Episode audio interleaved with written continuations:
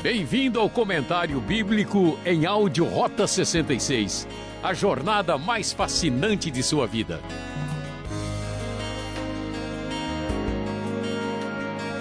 Estudo 5, baseado em Gênesis 3, parte B. O pecado e as suas consequências, prosseguindo nossa avaliação no capítulo de número 3 do livro de Gênesis.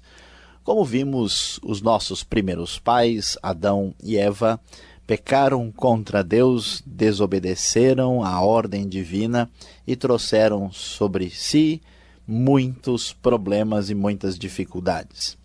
Quando observamos o que o texto bíblico diz na sequência, a partir do versículo de número 8, a palavra divina diz que Adão e Eva acabam se escondendo da presença de Deus quando Deus estava andando pelo jardim ah, no final do dia. E Deus vai atrás do homem e o chama e pergunta onde ele está. E ele então confessa o seu medo, diz que escondeu-se porque estava nu. E então Deus pergunta se ele comeu da árvore ah, da qual era proibido comer, e então o homem entra num processo mais complicado e responsabiliza Deus e a mulher ah, que ele conhecia que era sua esposa neste momento e coloca ela como a principal responsável. A sua palavra é dura, ele diz: Foi a mulher que me deste por companheira, que me deu do fruto da árvore e eu comi.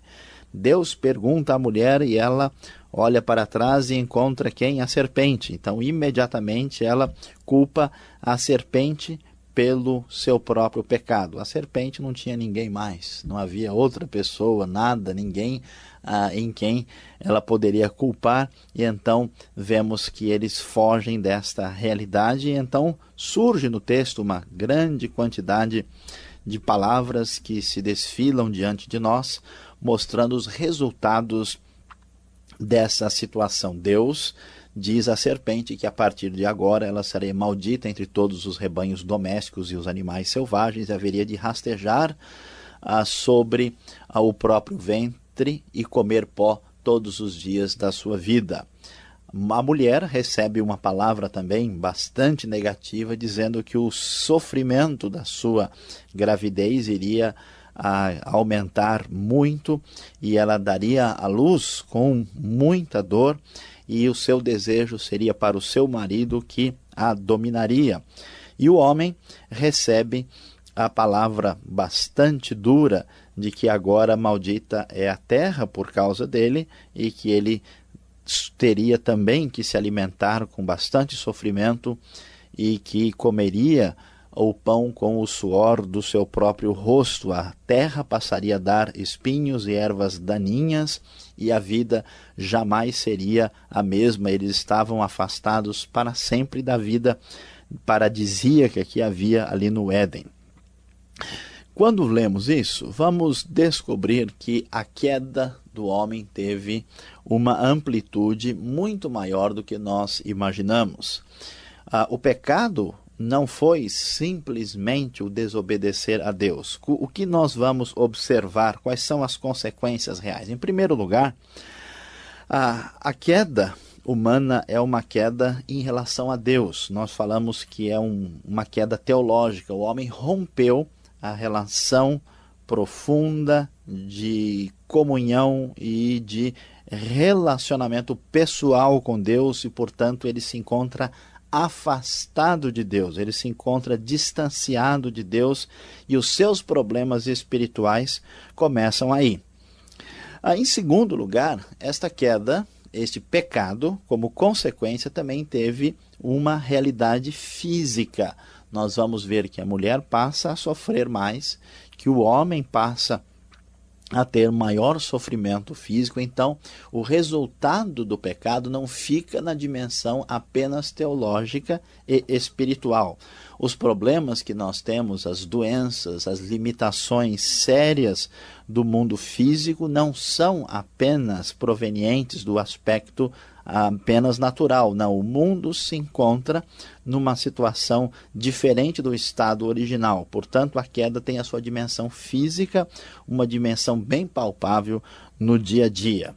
O terceiro elemento que surge neste contexto é descobrir que quando o homem cai, ele não cai só em relação ao seu aspecto material, físico ou em relação a Deus, ele cai em relação a ele mesmo. Existe uma dimensão psicológica na queda. Vamos observar, por exemplo, que logo depois do pecado, ah, o homem e a mulher se envergonham. A atitude deles é de esconder-se. Portanto, nós vamos descobrir que o homem passa a não estar bem com ele mesmo. Aí começam e têm origem todos os nossos problemas psicológicos. Por isso que muitas vezes a gente diz brincando que de perto ninguém é normal, né? Porque todas as pessoas têm dificuldades pessoais decorrentes desse distanciamento em relação a Deus e, portanto, um problema que surge na dimensão pessoal do ser humano também. Indo mais para frente, há mais um aspecto importante sobre a queda aqui, quando o homem se afasta de Deus. É o seu aspecto sociológico. Veja que logo, logo no início, Adão já joga toda a responsabilidade da queda para a sua mulher Eva. E Eva também tenta afastar-se e procura uma terceira pessoa que possa ser culpada. Este problema vai se agravar mais adiante. Ou seja, o homem não se entende com seu semelhante. Uma vez que ele rompeu com Deus, que é a fonte de tudo, ele também acaba rompendo com o próximo. Então, a queda tem também o seu aspecto sociológico, as difíceis relações com os irmãos, com o próximo, com o outro semelhante com o ser humano. Por isso temos tantas dificuldades no mundo de hoje. E finalmente, há ainda uma ruptura muito séria ah, neste processo de afastamento de Deus. A queda tem o seu aspecto ecológico. O mundo já não é mais o mesmo. Antes, a relação com a natureza, com o mundo criado, era excelente, era extraordinária. Agora, a terra foi amaldiçoada. A terra rompeu o relacionamento amistoso com o ser humano e ela vai produzir exatamente espinhos e ervas daninhas. Ela vai produzir elementos que trazem problemas para o ser humano.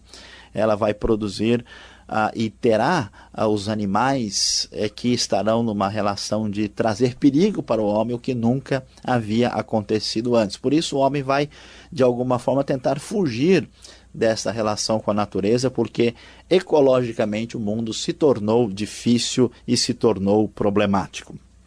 E apesar de todo esse processo de consequências, vale a pena observar como Deus é extraordinário neste processo. Quem toma a iniciativa de abordar o homem na intensidade do seu pecado é Deus. Deus vai atrás do homem e pergunta: onde está você? Deus não o fulmina de imediato, Deus dá oportunidade ao homem para se defender e explicar-se. Deus faz as perguntas individualmente a cada um, tanto ao homem como à mulher, e ele então vai em busca do próprio ser humano, agindo com justiça por causa do seu próprio pecado. E aqui nós vamos observar a realidade redentora que vem da parte de Deus, que uma vez que o homem enfrenta os problemas decorrentes das suas próprias decisões equivocadas, Deus vai em busca dele e na direção de auxiliá-lo. Tanto é que depois de tudo isso, Adão dá o nome de Eva à sua mulher, porque ela haveria de ser e se tornou a mãe de toda a humanidade, e o Senhor então faz para ele, em vez de folhas de figo, como eles estavam pensando, roupas de pele, e com elas vestiu Adão e sua mulher.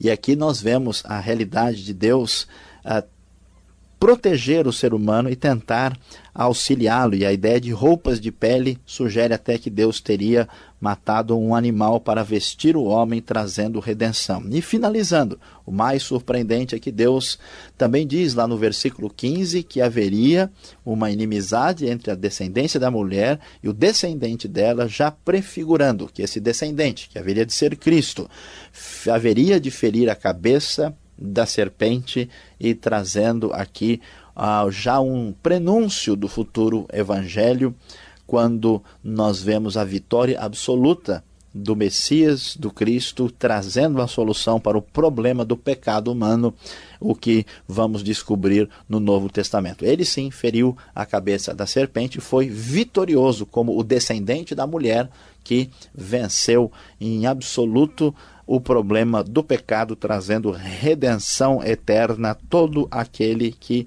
nele crê.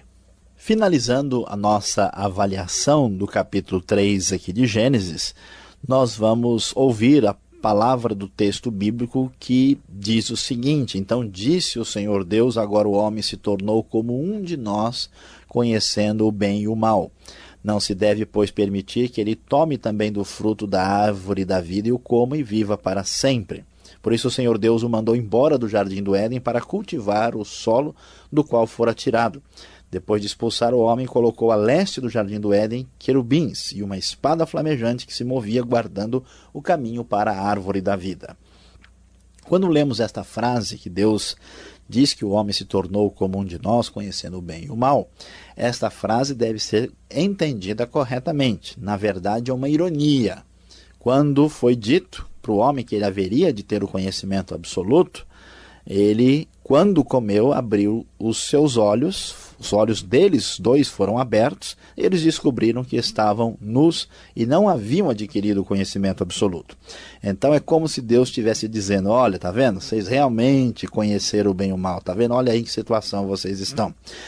Diante dessa situação de pecado, de autonomia, de independência, de distanciamento, agora é impedido ao homem que ele coma o fruto da árvore da vida, que ele tenha vida eterna, vida para sempre, independente de Deus. Portanto, o texto diz que esta bênção foi tirada do homem e ele não poderia consegui-la a partir da sua própria independência. E tudo aquilo que havia de bom, tudo aquilo que havia de especial no jardim do Éden, o homem perde e o seu estado paradisíaco, o seu estado ah, de absoluto prazer e tranquilidade é aniquilado neste momento e ele é expulso do jardim e Deus coloca aí os querubins e uma espada impedindo que o ser humano, independentemente de Deus, possa ter acesso à árvore da vida.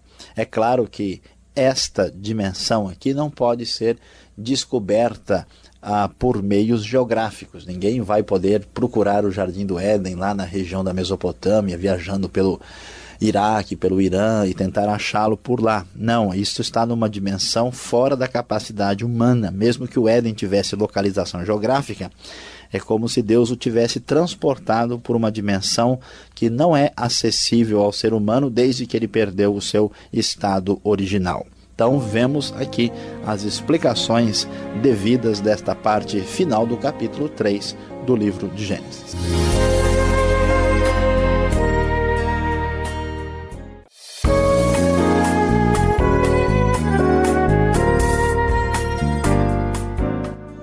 Bom, então vamos agora nessa parte do programa, fazer a nossa pergunta clássica.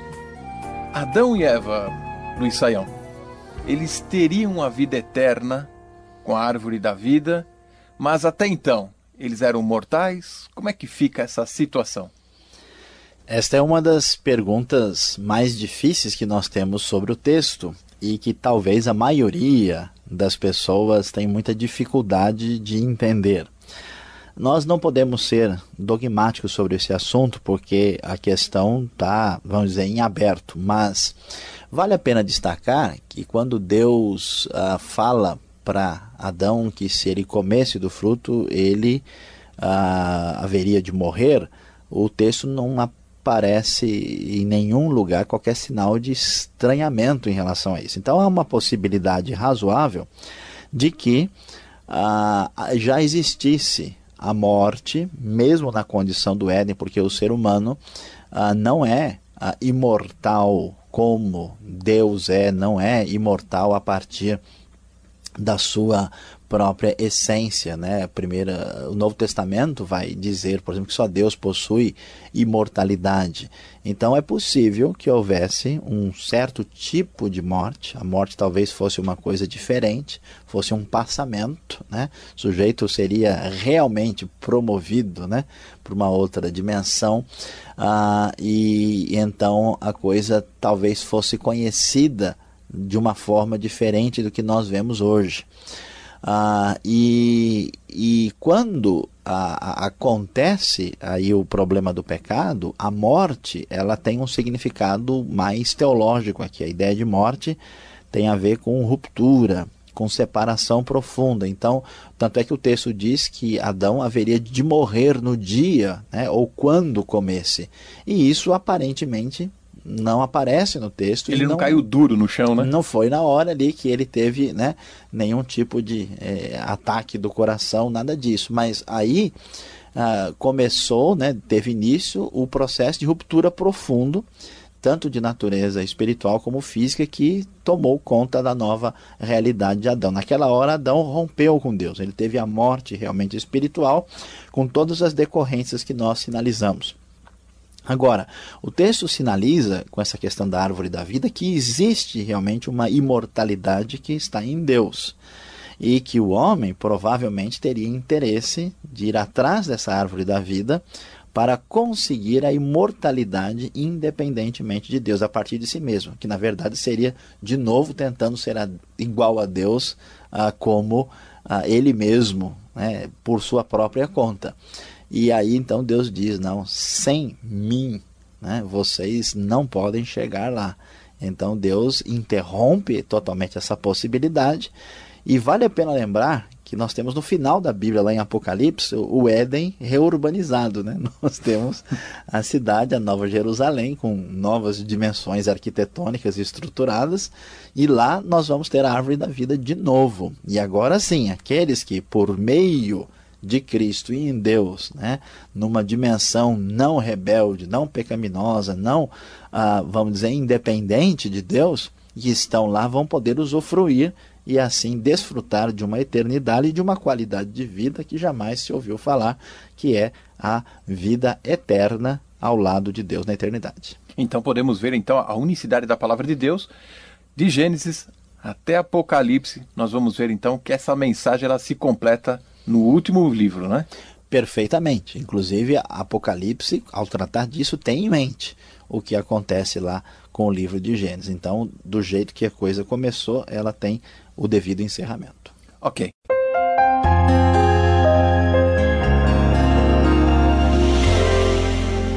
Muito bem, agora chegamos à parte prática da nossa avaliação, da parte final do capítulo 3 de livro, do livro de Gênesis quando nós ouvimos a respeito do que aconteceu com Adão e Eva por causa da desobediência em relação à decisão divina, à palavra de Deus, aquilo que Deus havia ordenado. O que vamos aprender de prático aqui é que o pecado tem dimensões muito amplas e o que nós fazemos de mal não fica apenas conosco. Hoje nós vivemos numa sociedade que geralmente entende que o que nós fazemos é algo puramente individual. Como nós dizemos na linguagem popular, ninguém tem nada com a minha vida, ninguém tem nada com isso, isso é um problema meu. Mas isso não é verdade.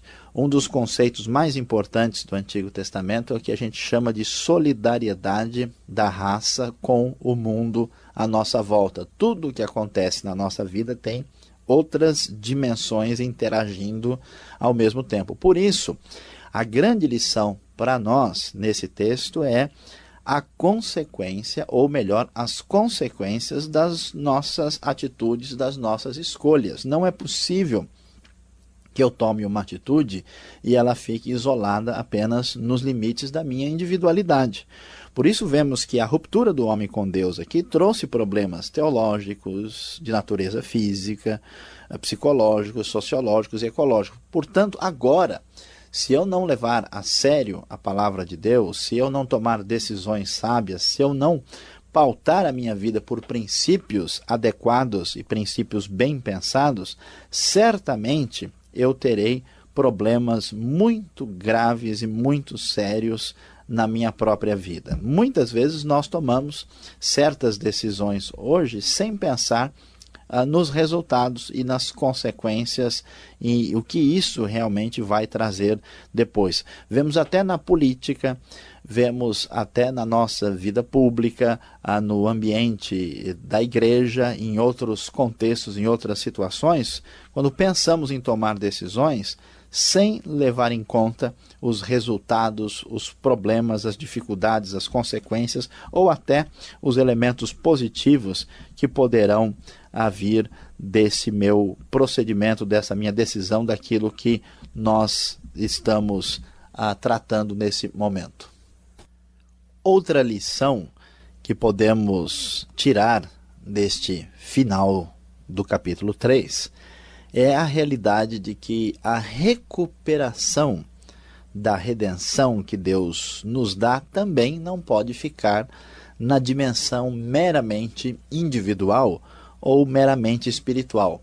Muitas pessoas entendem que o evangelho é algo puramente psicológico, que a bênção de Deus, quando ele age na nossa vida, tem a ver com uma dimensão apenas teológica. Eu conheci a Deus, conheci a salvação em Cristo e agora eu estou bem com Deus. Mas se nós estamos nos recuperando de uma situação de queda, de pecado que teve tantas dimensões diferentes, o evangelho também vai atingir as outras dimensões da vida. Então, quando alguém conhece a graça de Deus e a realidade do pecado e se arrepende, essa pessoa deve melhorar psicologicamente.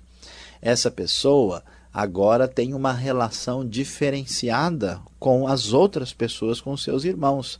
Então, o desafio da nova dimensão de fé é não viver na atitude de ruptura, de distanciamento, de falta de perdão, que é a base dos nossos problemas de natureza ah, sociológica. Nós também devemos ter uma atitude responsável com a ecologia, com o mundo à nossa volta. Nós já Uh, antecipamos uma mudança também física. Alguém que vive pelos princípios de Deus vai viver uma vida física melhor e Deus, na sua graça, muitas vezes interfere também beneficiando a nossa própria saúde. Portanto, a dimensão da queda ah, nos mostra que o evangelho, na sua plenitude, é um evangelho integral que atinge todas as áreas da nossa vida. De certa forma, isso já é uma realidade que deve tomar espaço no nosso mundo agora.